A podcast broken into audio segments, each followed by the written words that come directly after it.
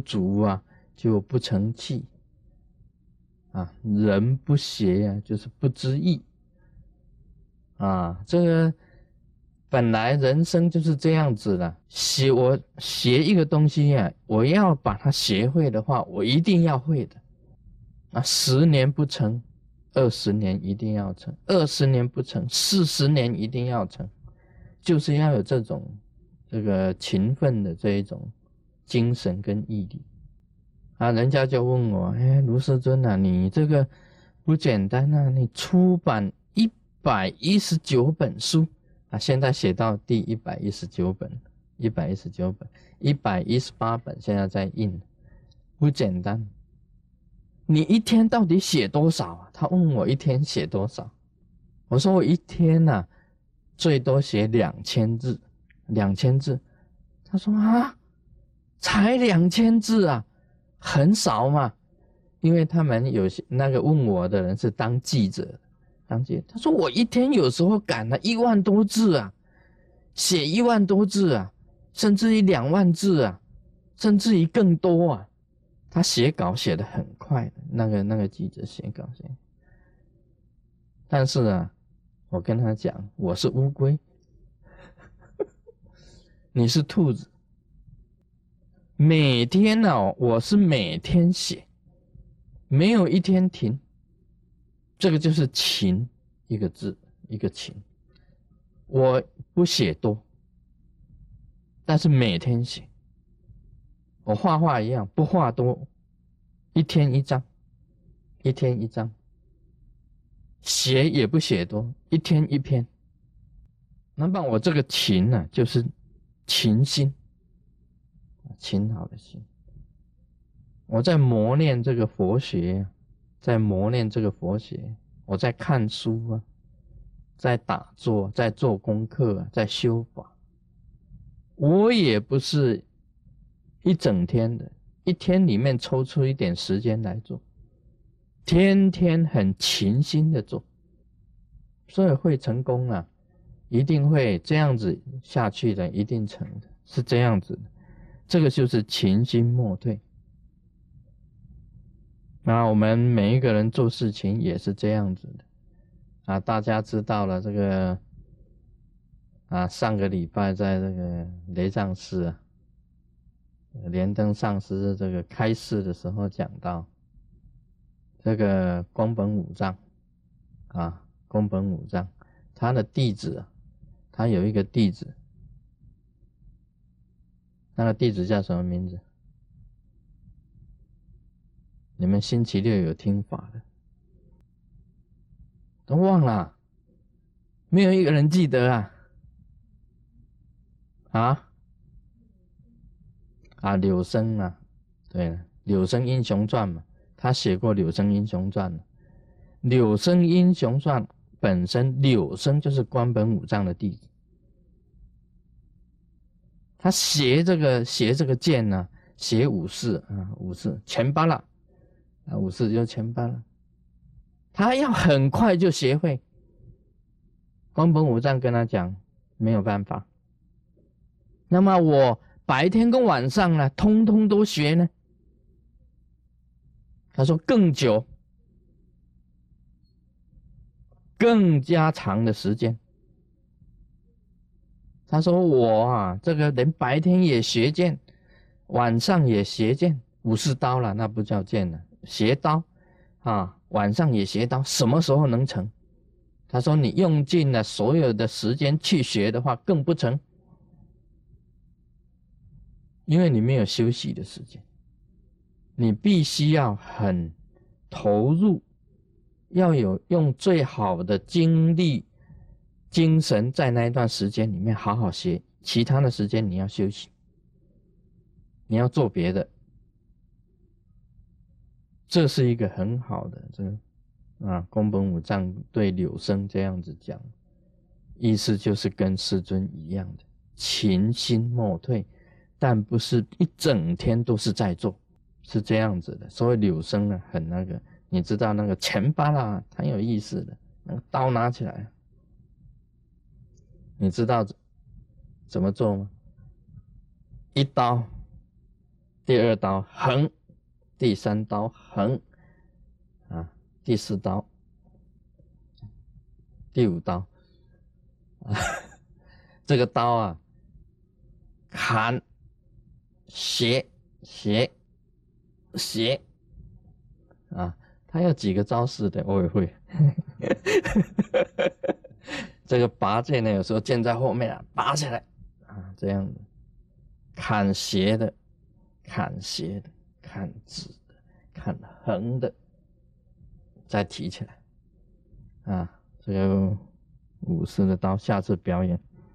这个在提到呢，他说念这个经呢，在活菩萨像前呢，要自心自读此经。或请人读，其实有两个字很重要，就是自心。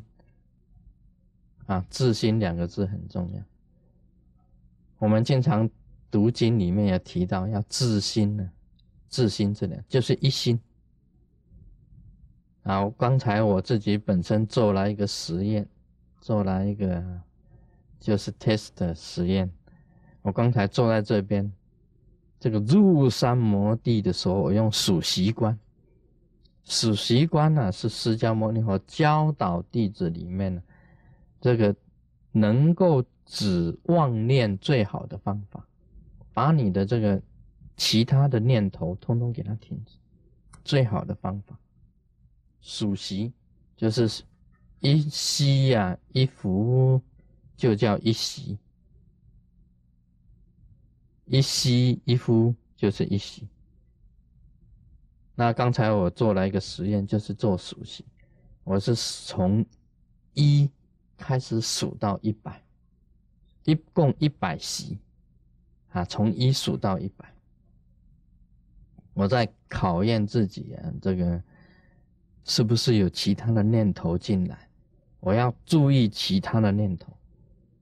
开始数，一直数到三十四十的时候，都是一念，就是这个数目，一、二、三、四，都是一念。一直数到六十的时候啊，到了六十的时候，啊，才有其他的念出现，有其他的念。我突然间想到我的抽屉，我抽屉。哎，突然间想到我的这个抽屉，那想到哎，抽屉，我抽屉呢，在想到啊，这个我把这个贵重的东西放抽屉可以吗？假如这个有一天不小心呐，啊，这个鱼仙呐，它的火炉没有关呐。那么这个花呀，砰起来的时候啊，我抽屉会烧掉哎，那我抽屉里面贵重的东西岂不是没有了？那么我在想，哎，我要到巴西耶，到巴西去红火，去巴西红火，这当中他们会不会小心火烛啊？这样子，哎，不行不行，不平安，我要把这个。抽屉里面的一些东西啊，放在我的那个防火的保险柜里面，啊，防火的保险柜里面要把它拿拿走，要放在防火的保险柜里面。啊，这个时候啊，我嘴巴还在我脑海里面还在数息哦，有已经数到八十，但是这一段的妄念就是在六十息到八十时之间插进来。插进这个妄念进来，所以你想数息最能够止妄念呢？但是在六十息到八十息当中，还是有这一段妄念插进来。我马上说：“哎，我是在 test 自己的这个妄念，怎么可以想到我抽屉里面那些贵重东西呢？所以不可以想。那么又把它调回来，一直数到一百，但当这当中已经有加进一个妄念。啊，大家想一想，你不要，你不要很那个想说自己本身能够自信，在这个入山摩地当中啊，谁讲说你完全只有一念入山摩地的？谁敢讲？你脑海里面不会插播其他的影片的。你自己想一想啊，有没有？你插播这个好抽屉里面贵重东西，这个还不算什么。你插播黄色的节目啊，你还插播黄色的节目啊？贪嗔执，这个贪字啊很重啊。师尊插播这个还是利啊，这个是贵重的东西，是属于利。你插播的是属于色。堂堂在这个坛城面前，你插播黄色节目，是入山摩地呀。所以这个也是一一种那个妄念，所以要你自心啊，自读此经，这很重要。一心，你完全看着字，思念这个意义，想办法使它为自心。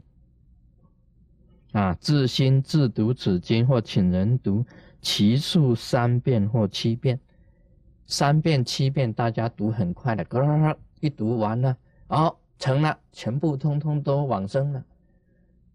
啊，七遍一读完，今生必嘛，佛陀讲的，但是你没有自心啊，你妄念纷飞啊，就不行了。所以你一心呐，有时候我们读《高王经》啊，《高王观世音真经》啊，你在读当中啊，你要从头到尾，从头一直读到尾，通通没有妄念，也是蛮难的。你记得吗？你要也是蛮难的，就是一遍很短的时间里面呢，还是会有妄念。那世俗人的妄念更多了，我们修行人已经算很清心，还是会有妄念。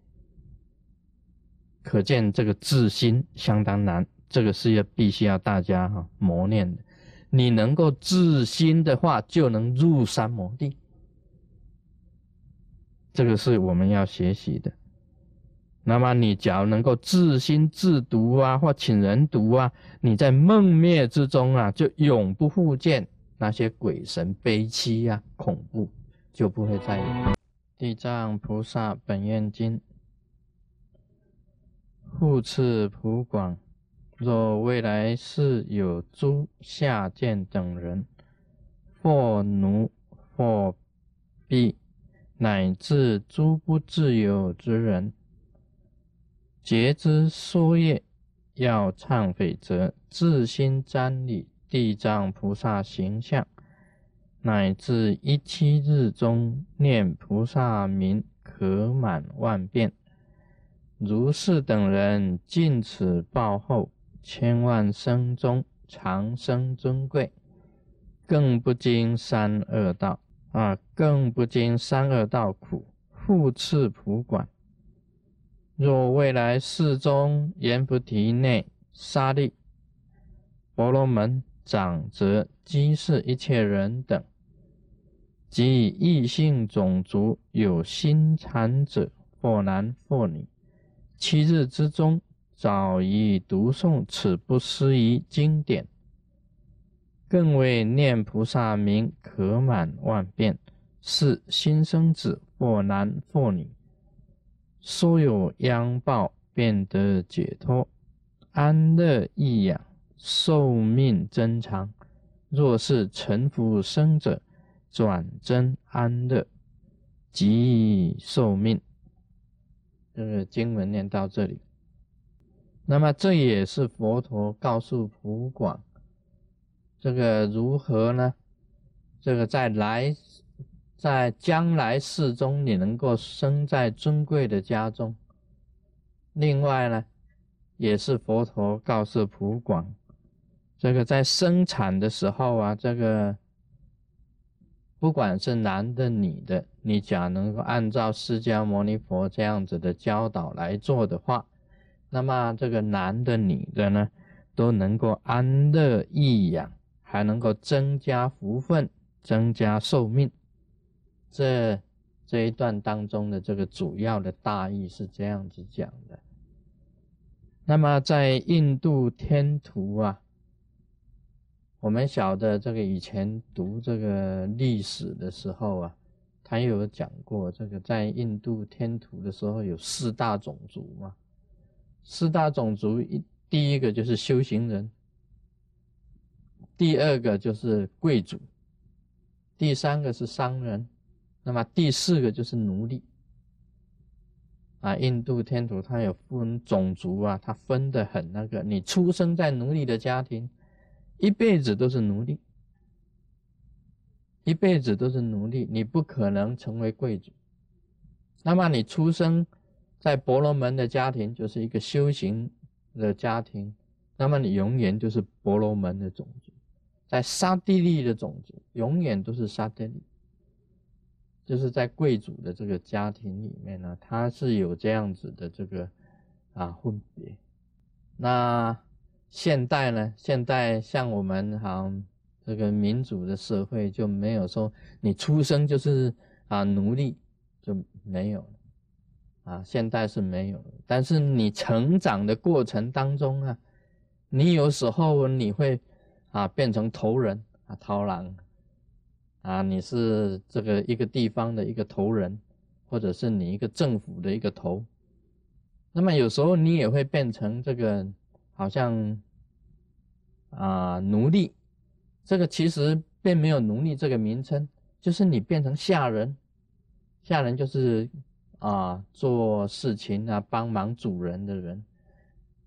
那么为什么会这个样子呢？这也是你的宿命里面有关的啊，跟宿命里面有关的。这个佛陀讲啊，他说未来是有诸下贱等人，就是做奴婢的。